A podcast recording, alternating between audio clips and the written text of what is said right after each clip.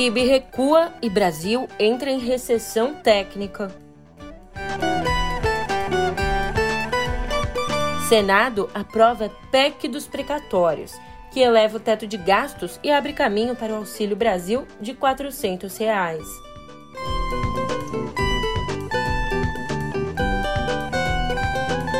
E o quinto caso da variante Ômicron é identificado no Brasil.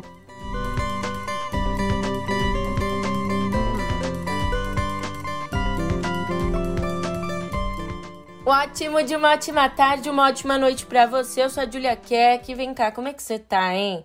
Sextou, eu juro que eu queria te entregar notícias melhores, mas você sabe, o Brasil não tem ajudado. Agora nós entramos oficialmente em recessão técnica. Essa e outras notícias no pé do ouvido.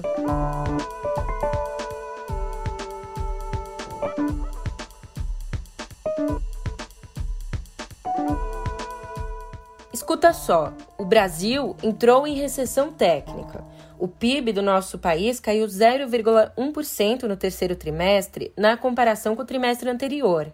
Isso segundo os dados divulgados ontem pelo Instituto Brasileiro de Geografia e Estatística, o IBGE. Já ali, no segundo trimestre, o PIB caiu 0,4% ante os três primeiros meses do ano. Com isso, o Brasil entra em uma nova recessão técnica que é quando o PIB tem retração por dois trimestres seguidos. A última retração foi registrada nos dois primeiros trimestres do ano passado, quando o PIB encolheu 2,3% e em seguida 8,9%. Aliás, no terceiro trimestre, a economia brasileira acabou sendo puxada pelo setor de serviços, que avançou 1,1% por conta da normalização parcial das atividades presenciais e o avanço da vacinação. Mas a queda de 8% na agropecuária e de 9,8% nas exportações de bens e serviços pressionaram para baixo o resultado do terceiro trimestre. Já o PIB industrial ficou estagnado, afetado pelos gargalos nas cadeias globais de produção, os entraves no transporte marítimo, a escassez de peças e componentes e a crise hídrica, que encareceu a geração de energia. E ontem, Guedes admitiu que a inflação vai frear o nosso crescimento. O ministro da Economia afirmou que o Brasil está condenado a crescer, mas que o esforço para combater a inflação vai diminuir o ritmo de expansão. De acordo com ele, os preços têm subido por fatores como a desorganização das cadeias produtivas globais. Ele também sugeriu que o Banco Central vai controlar os preços por meio dos juros. O Brasil está condenado a crescer. E aí vem, de novo, o pessoal da narrativa, o pessoal que dizia, eles não vão fazer reforma nenhuma, fizeram. O PIB vai cair 10%, caiu 4%. O Brasil vai ficar em depressão, voltou em V. A economia voltou em V. Cresceu 5,3%, está crescendo. E eu estou vendo que ela está seguindo. E estou vendo os investimentos voltando. Sobre isso, Miriam Leitão fez uma análise interessante. Ela disse que, com a recessão técnica do país no terceiro trimestre, o mercado financeiro começa a se perguntar se o Banco Central vai fazer um ciclo tão forte de alta dos juros. Em outras palavras, o Banco Central está num dilema. Tem, por um lado, inflação de dois dígitos, por outro, uma economia no vermelho. Levar a Selic a dois dígitos será um choque monetário sobre uma economia já combalida.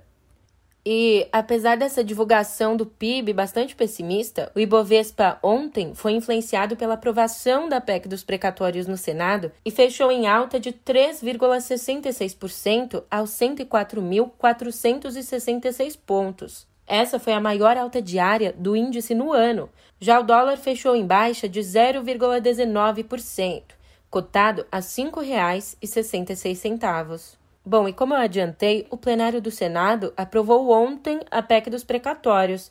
Votaram sim 61 senhoras e senhores senadores, não 10 senhoras e senhores senadores, uma abstenção. Aprovada a proposta em segundo turno. As senhoras senadoras e os senhores senadores que a aprovam permaneçam como se encontram Aprovada a redação final, a matéria retornará à Câmara dos Deputados.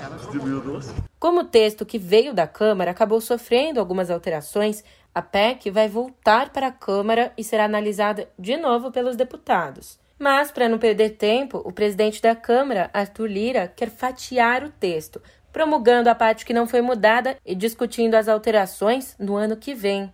Para você entender, a PEC dos precatórios eleva o teto de gastos e limita o pagamento anual de dívidas transitadas em julgado, abrindo um espaço razoável no orçamento para gastos extras de 106 bilhões e também liberando recursos para o pagamento do Auxílio Brasil no valor de 400 reais. Para conseguir a aprovação, o relator Fernando Bezerra fez uma série de concessões, acatando emendas de partidos. Ah, e o Senado também aprovou a medida provisória que cria o Auxílio Brasil, mas com uma alteração na qual volta a permitir que famílias fiquem na fila de espera do programa de transferência de renda. Isso porque o Senado voltou a atrelar o fim da fila à disponibilidade de recursos no orçamento. Agora, a proposta seguirá para a sanção do presidente Jair Bolsonaro. O novo programa do governo substitui o Bolsa Família, que atendia 14 milhões e 700 mil famílias. O governo prometeu subir esse número para 17 milhões de beneficiados no ano que vem. E olha, a adesão dos senadores petistas à PEC foi alvo de críticas de adversários e constrangimento dentro da própria legenda, o ex-ministro Ciro Gomes elogiou os valorosos senadores do PDT por votarem contra e atacou os petistas, dizendo que o que eles falam no almoço não serve para o jantar. Já a presidente do PT, a deputada Gleisi Hoffmann, se disse surpresa com a adesão de cinco dos seis senadores da legenda ao projeto do governo. Gleisi disse: Não entendi nada. O partido sempre foi contra. Enquanto uns não entendem nada, outros calculam exatamente o que fazem, os golpes que disparam. É, o pré-candidato do Podemos ao Planalto, o ex-ministro Sérgio Moro, atingiu abaixo da linha da cintura seu adversário direto, presidente Jair Bolsonaro.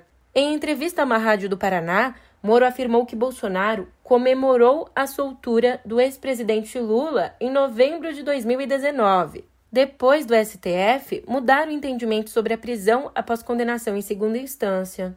E, na verdade, o que a gente sabia é que o Planalto, o presidente, comemorou quando o Lula foi solto, lá em 2019, que ele entendia que aquilo beneficiava ele eleitoralmente. Então, ele não trabalhou para rever a para manter a execução em segunda instância. Inclusive, na época, o filho dele fez lá um Twitter, no Twitter dele, falando da execução em segunda instância e o presidente mandou apagar. E a resposta de Bolsonaro veio ontem mesmo na live semanal e veio com aquela polidez típica do presidente. Atacando aí, dizendo que no dia 8 de novembro de 2019 ele era ministro e eu comemorei o Lula livre. Ah, pelo amor de Deus, cara. Falta de caráter. Falta de caráter. Tá? Saiu do, é, do governo pela porta dos fundos né? traindo a gente. Aprendeu rápido, hein, Sérgio Moro? Aprendeu rápido a velha política, hein? A velha política. E fica me acusando, negócio de centrão. Eu não sabia que dos partidos que eu, fui, que eu integrei o governo? Não sabia disso? Bolsonaro, é claro, negou ter celebrado a libertação de Lula. Ah, talvez Bolsonaro tenha pela frente mais motivos para dor de cabeça. Em resposta às críticas que recebeu, pela suposta falta de ação quanto aos resultados da CPI da pandemia, o Procurador-Geral da República, Augusto Aras, disse ontem ter aberto seis investigações preliminares sobre crimes de que o presidente Jair Bolsonaro é acusado, além também de investigações sobre outras autoridades com foro privilegiado. Aliás, algumas acusações já são alvo de ações no STF, como as irregularidades na compra, depois cancelada, da vacina indiana Covaxin. Já que a gente tocou no assunto STF, aprovado pelo Senado na quarta, o futuro ministro André Mendonça tomará posse no Supremo Tribunal Federal no próximo dia 16, como anunciou ontem o presidente da corte, Luiz Fux, com quem Mendonça se reuniu pela manhã. E olha que Mendonça já chega à corte aí com cerca de 900 processos à espera dele, e pelo menos dois desses são cascudos. Mendonça será relator, por exemplo, do recurso do patriota contra o veto do próprio STF à prisão após condenação em segunda instância. Um outro exemplo, ele também será relator da ação movida pelo presidente Jair Bolsonaro, que fez a indicação dele ao Supremo. Ação essa contra o bloqueio de perfis e blogs bolsonaristas que disseminam conteúdo antidemocrático. E todos os dias por aqui a gente tem falado do xadrez eleitoral. E olha, entre todos os candidatos, Ciro Gomes tem o caminho mais difícil para chegar ao segundo turno, que é o caminho do nem Lula nem Bolsonaro. Por outro lado, ele tem um projeto com detalhes que nenhum outro candidato tem. É um bom projeto? Aí depende de como você enxerga o mundo. Mas se você quiser saber mais, confira o ponto de partida no YouTube do Meio.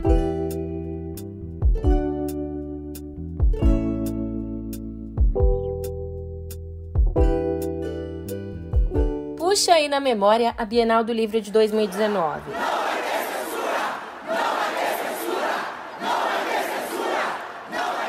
Tá lembrado?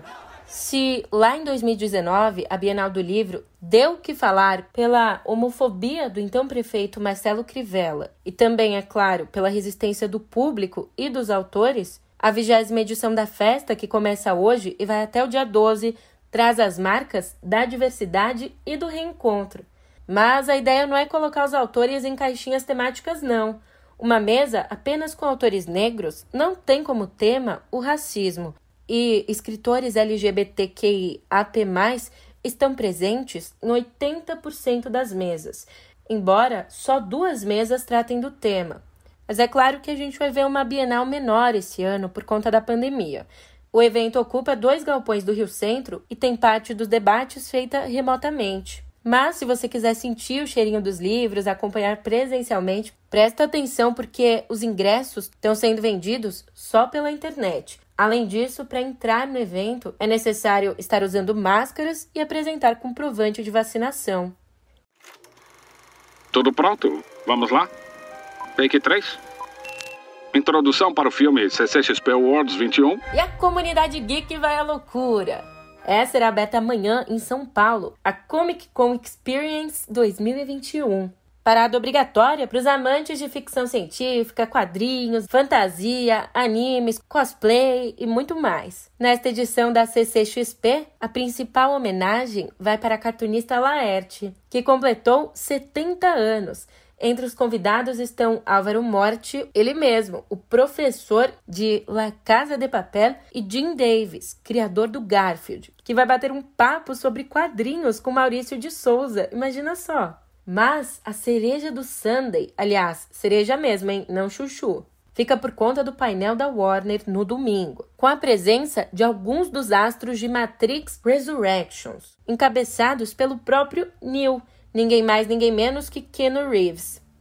E apesar dos pesares, sextou! Por isso, anota aí as nossas dicas para o final de semana. Sob a direção de William Coelho, o coro da USESP canta hoje obras dos franceses Francis Poulenc e Lily Boulanger. Amanhã, Fábio Mequete e a Filarmônica de Minas Gerais vão de Vila Lobos a John Adams. No domingo, a Sinfônica Heliópolis recebe a pianista Silvia Teresa em programa com peças de Rachmaninoff e Dvorak. Já a cultura periférica carioca será celebrada ao longo do fim de semana no Escuta Festival, transmitido pelo Instituto Moreira Salles. E direto de Salvador, as pastoras do Rosário homenageiam Carolina Maria de Jesus e Dona Ivone Lara em apresentação no domingo no palco virtual do Itaú Cultural. Na segunda, a cantora e compositora Jadsa lança o show virtual do disco Olho de Vidro, gravado no Teatro do Instituto Goethe da capital baiana.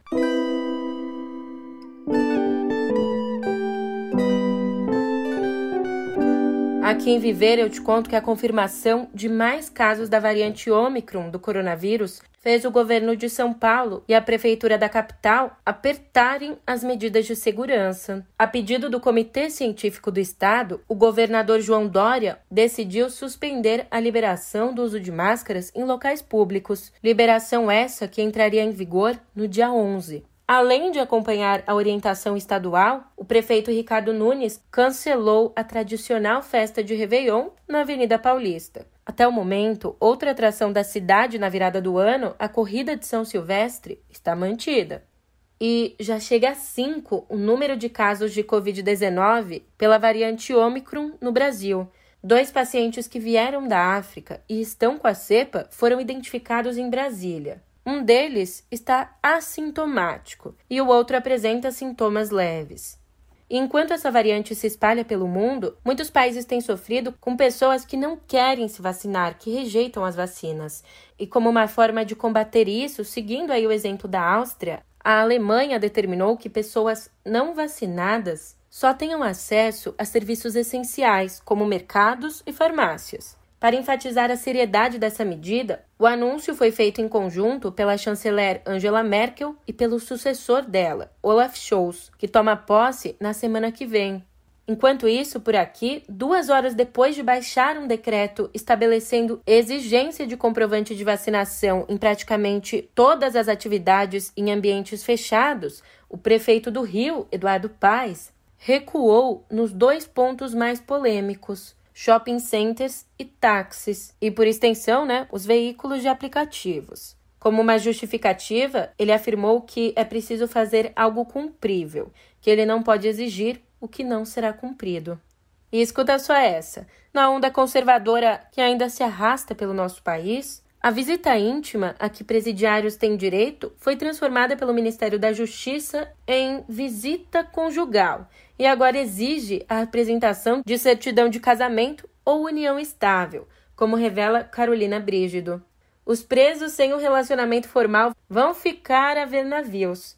Além disso, não pode haver mais de uma visita conjugal por mês. Só falta agora eles estabelecerem que esse encontro se destina apenas a fins de procriação, né? Ainda em tempo, o Atlético Mineiro conquistou ontem o Brasileirão de 2021 ao vencer de virada o Bahia por 3 a 2. Foram quase cinco décadas de espera desde a primeira conquista do Galo no Brasileirão, em 19 de dezembro de 71.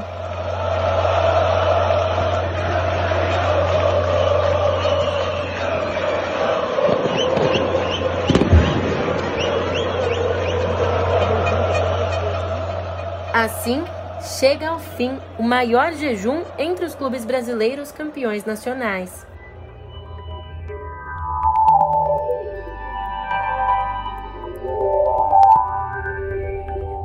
Convenhamos que demorou até que o Facebook começasse a estudar políticas de combate ao racismo. Foi só após o assassinato de George Floyd nos Estados Unidos e o movimento Black Lives Matter ganharem projeção global que a companhia decidiu estudar ações para evitar a normalização do racismo e melhorar a experiência de pessoas negras na plataforma. Mas a realidade da meta é outra. Falta de dados raciais e ações concretas. Além disso, a rede social teria detectado vídeos virais nocivos de brutalidade policial contra negros e detectado também discriminação algorítmica. Essas informações são de relatos de funcionários registrados em documentos internos no ano passado e nesse ano. Os relatórios estão nos chamados Facebook Papers. Os documentos fornecidos ao governo dos Estados Unidos pela ex-funcionária da plataforma Frances Hogan,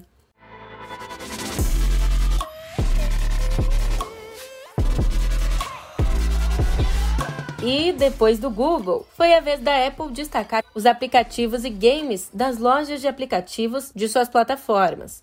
A empresa divulgou ontem a lista com os aplicativos e games para iPhone e iPad favoritos da empresa durante esse ano. O App Store Award acontece todo fim de ano há uma década e destaca as novidades lançadas para iPhone, iPad, Mac e Apple Watch. Ufa! Depois de tantas notícias, no mínimo impactantes, chegou a hora de descansar. Eu tô indo nessa, um ótimo final de semana para você e nos encontramos na semana que vem. Até lá!